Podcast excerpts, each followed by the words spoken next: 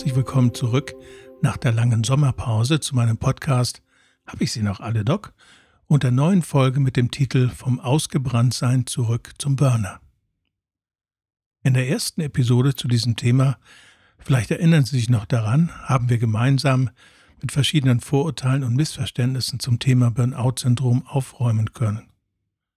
Dazu gehörte ebenso das Bild von den betroffenen Menschen, die eben und gerade nicht nur aus dem Managerbereich kommen, sondern überall zu finden sind, wie auch der Irrtum, dass nur besonders intelligente und überaktive Menschen daran leiden. Wir haben erfahren, dass die Anzeichen, die Symptome für den Beginn einer solchen Veränderung sehr unspezifisch sind und sich weit überschneiden mit den Hinweisen auf eine Depression. Vielmehr war es eher allgemeine Veränderungen wie Müdigkeit, Arbeitsunlust, Energieabbau oder sozialer Rückzug. Und schließlich möchte ich den offiziellen Begriff für das Burnout-Syndrom, die Anpassungsstörung, mit Fug und Recht jetzt an dieser Stelle etablieren. Inhaltlich weist dieses Wort ja darauf hin, dass ein Versäumnis vorliegt oder ein Irrtum oder eine Unfähigkeit zur Wahrnehmung.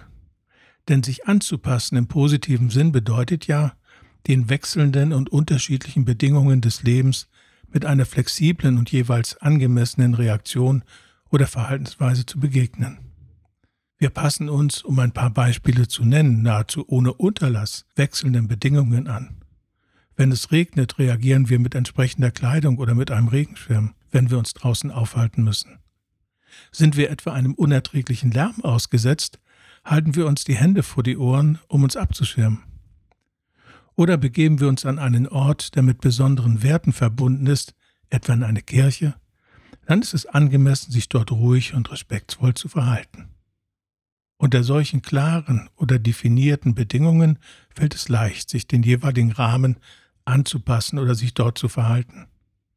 Oft allerdings sind die Verhältnisse sehr viel komplexer und mit einem Netzwerk an Informationen verknüpft, die bei einer angepassten Verhaltensweise zu berücksichtigen oder zu erfüllen sind. Und genau so kompliziert ist es, wenn wir von der Anpassungsstörung im Sinne des Burnout-Syndroms reden. Ein wichtiger Schritt ist es, bei der weiteren Suche nach Klarheit im Zusammenhang mit der Anpassungsstörung eine Grenze aufzuheben. Die Grenze zwischen einem beruflichen und einem privaten Umfeld. Denn wenngleich das berufliche Umfeld bei einer unangemessenen und unbekömmlichen Reaktion einen sehr breiten Raum einnimmt, so ist der private Bereich davon keinesfalls ausgeschlossen. Häufig wird allerdings im privaten Bereich eine Zuordnung vorweggenommen, die beruflich in dieser Form selten erfolgt. So steht dann zum Beispiel der Partnerschaftskonflikt, wenn er dann ursächlich ist für eine Anpassungsstörung im Vordergrund.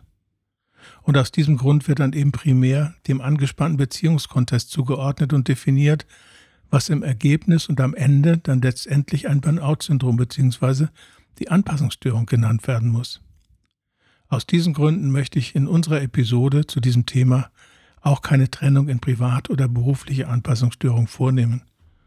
Denn für die nicht bekömmlich angepasste Verhaltensweise spielt es keine Rolle.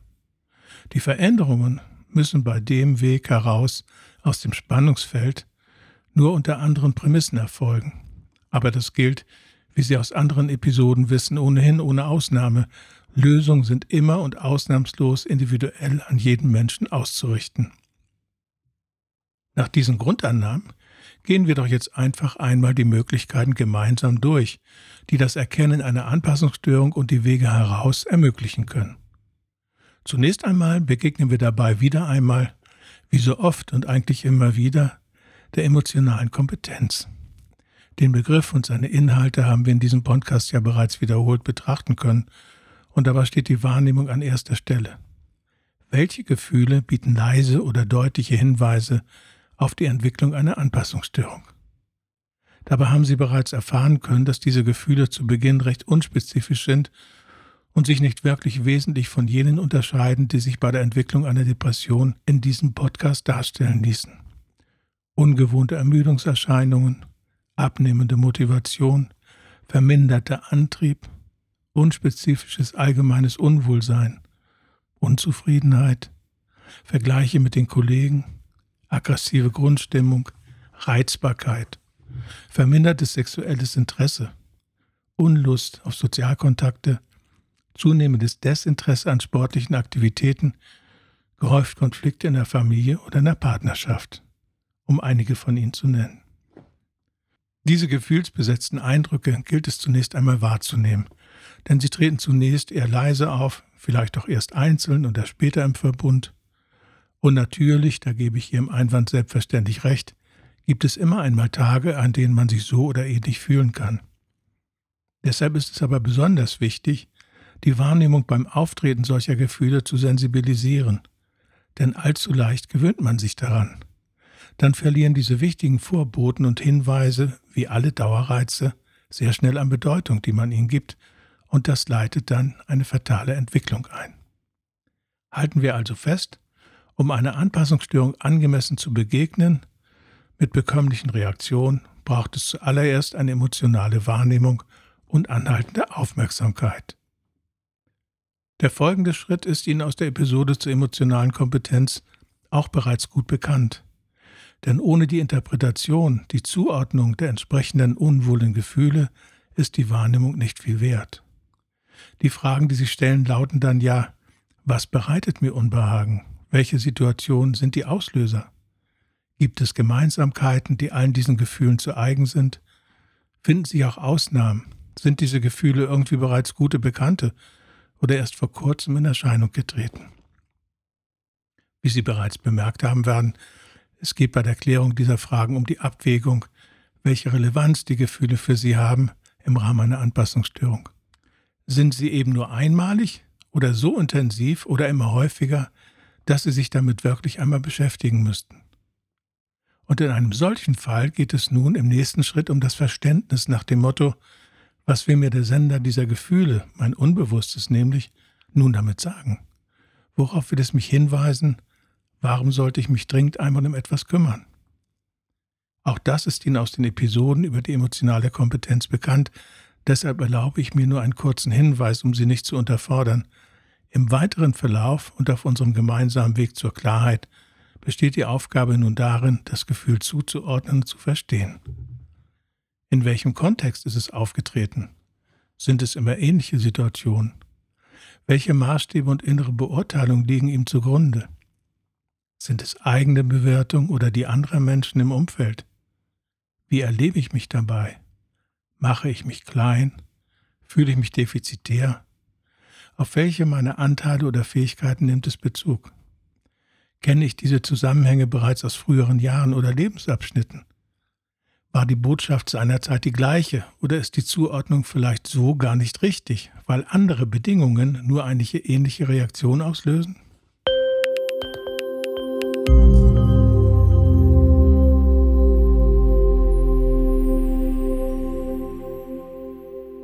Auch wenn der Rahmen in diesem Podcast naturgemäß begrenzt ist und nur eine Auswahl der möglichen Fragen dargestellt werden kann, so wird aber hier schon sehr deutlich, was ich zu Beginn erwähnte. Es ist ein sehr komplexes System, in dem man sich im Alltag bewegt und an das man sich anpassen muss. Halten wir einmal fest. Stufe 3 auf dem Weg zur sicheren Orientierung ist es, die Gefühle der auslesenden Situationen zuzuordnen und so ihren Inhalt und Hinweis sicher zu verstehen. Soweit ist alles so gut, oder was meinen Sie? Oder scheint Ihnen das alles zu komplex und zu mühselig? Zum Teil gebe ich Ihnen dabei recht. Denn einfach sind diese ersten Schritte ganz sicher nicht, und man muss sich ein wenig Zeit nehmen, verschiedene Perspektiven erkunden und seiner eigenen Wahrnehmung vertrauen.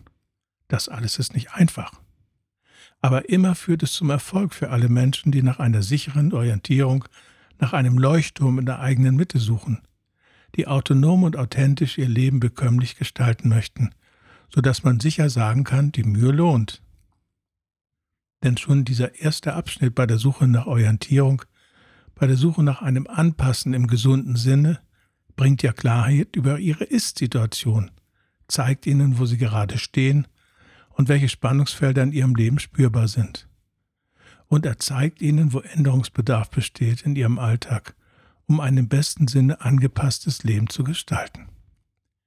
Und nun ist es aber an der Zeit, ihnen ein Geheimnis zu offenbaren, das von absolut zentraler Bedeutung ist, wenn es um die Entstehung der Anpassungsstörung, das Burnout-Syndrom, geht. Denn bislang haben wir nur davon gesprochen, dass es darum geht, sich den Wechselsituationen, den unterschiedlichen Anforderungen des Alltags anzupassen. Das hört sich ziemlich einseitig an und lässt kaum Spielraum, werden Sie wahrscheinlich einwenden. Das ist so, als würde man in eine Form gepresst und ausgeliefert dem Unbild des Alltags oder einem Schicksal oder den Arbeitsbedingungen oder dem Lebenspartner. Pass dich an, füge dich oder fühle dich ausgebrannt, erschöpft und leer. Aber zu unser aller Glück ist das mitnichten so. Niemand kann erklären, wann und wie sich dieser Irrtum, der am Ende eines solchen Weges direkt hineinführt in das Ausgebranntsein, Einzug gehalten hat. Niemand weiß, warum er sich so fest bei so vielen Menschen etablieren konnte. Es scheint aber so, dass dieser Irrtum Handelsrichtung und Wegweiser ausnahmslos für alle Betroffenen von dieser Störung ist. Denn natürlich und ohne jeden Zweifel geht es gerade nicht darum, sich einseitig an echten oder vermeintlichen Forderungen auszurichten. Natürlich geht es gerade nicht darum, sich selber dabei zu verleugnen, denn genau das Gegenteil ist hier gefragt. Die Aufgabe in unserem Kontext lautet deshalb vielmehr, wie kann es gelingen, sich an die äußeren Bedingungen im Zusammenhang mit meinen eigenen Bedürfnissen, Wünschen und Erwartungen anzupassen? Wie gelingt es, ein Gleichgewicht herzustellen und beiden Ansprüchen angemessen gerecht zu werden? Erscheint Ihnen jetzt die Anpassungsstörung in einem ganz neuen Licht? Ohne Übertreibung sind die Konsequenzen aus dieser Perspektive recht dramatisch. Stellen Sie sich nur einmal vor, die Arbeitsbedingungen in Ihrem Betrieb sind erbärmlich. Sie gehen mit großem Unbehagen täglich an Ihren Schreibtisch und kämpfen sich mühevoll durch jede Minute des Tages. Sie stehen bereits am Ende Ihrer Belastungsfähigkeit und dennoch ist der Chef mit Ihnen unzufrieden. Folgen Sie nun dem alten Irrtum der einseitigen Anpassung, kann es nur eine, ebenso fatale wie schädigende Entscheidung für Sie geben. Du leistest zu wenig, es reicht eben einfach nicht, jetzt müssen die Abendstunde das Wochenende eben auch noch herhalten.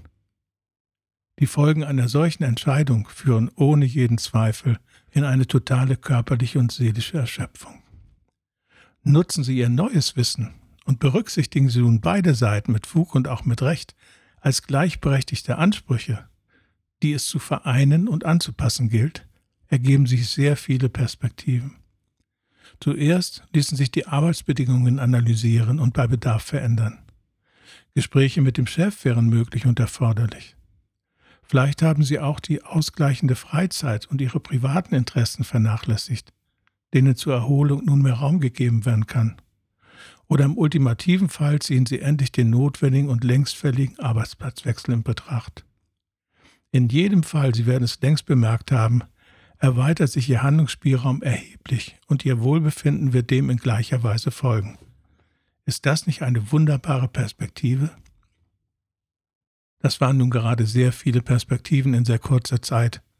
Da stimme ich Ihnen ohne jeden Vorbehalt natürlich zu. Deshalb werden wir in der nächsten Folge unseres Podcasts Hab ich sie noch alle, Doc? zahlreiche Beispiele kennenlernen können, damit aus Theorie auch Praxis werden kann. Wäre das in Ihrem Sinne?